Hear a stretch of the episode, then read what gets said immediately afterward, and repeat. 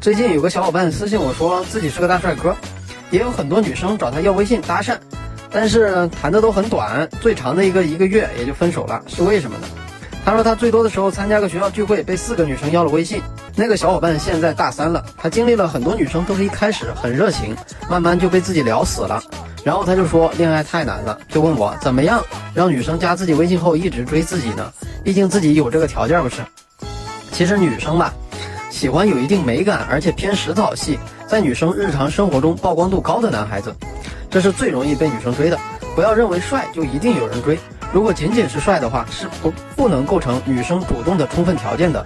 有时候帅哥倒追颜值一般的女生都不一定顺利，帅只是一种一目了然的状态，而美感是让人心无防备的渐渐沉醉其中。当男生像个食肉动物一样行动，对异性如饥似渴的时候。女生往往会有一种说不清道不明的戒备感，或者是一种不想被对方得逞的恶作剧心理。大家都知道有个词儿叫泡妞，指的是男生泡女生。以前人们还把男生比作狼，女生比作肉。你们可以想想，被当作肉的一方对狼是怎么看的呢？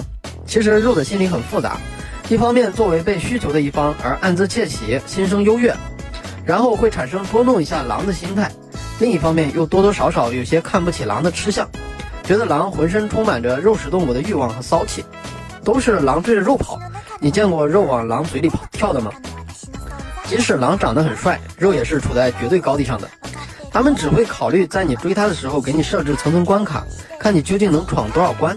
如果狼足够强势，各方面碾压肉，那他就是被女生打了脸，却非要上来上人家的霸道总裁。如果狼弱势，那就是舔狗。而且在长期被当作肉的文化背景下。很多时候，女生比起关注男生本身，会更关注在对方眼里的自己。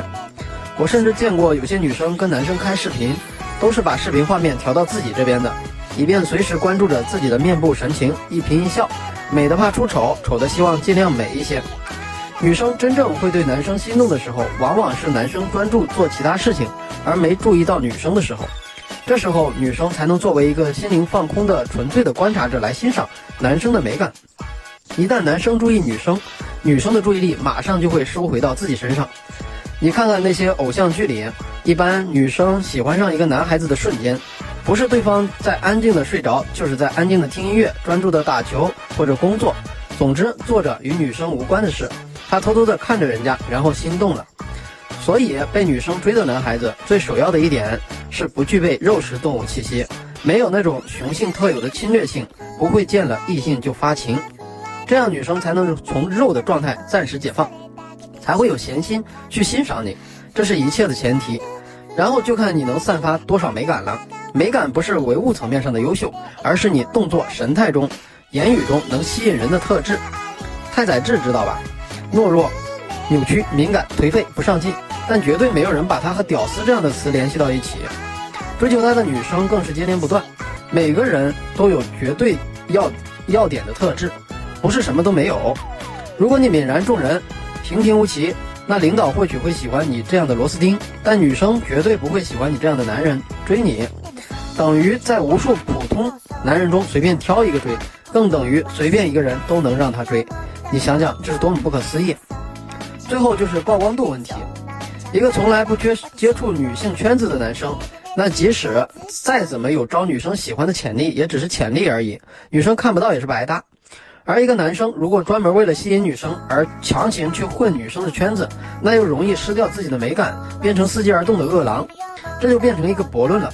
所以不要听了什么样的男生会被女生倒追，你便去争做这样的男生，那你本质上还是狼，并没有改变什么。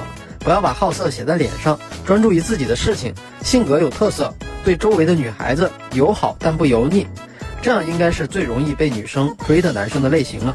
最后。以上所说的一切只适用于外表整洁干净、颜值至少中等以上的男生，丑的和邋遢的还是不要对被追求一事胡思乱想了，在肉食系和绝食系中选一个才是王道。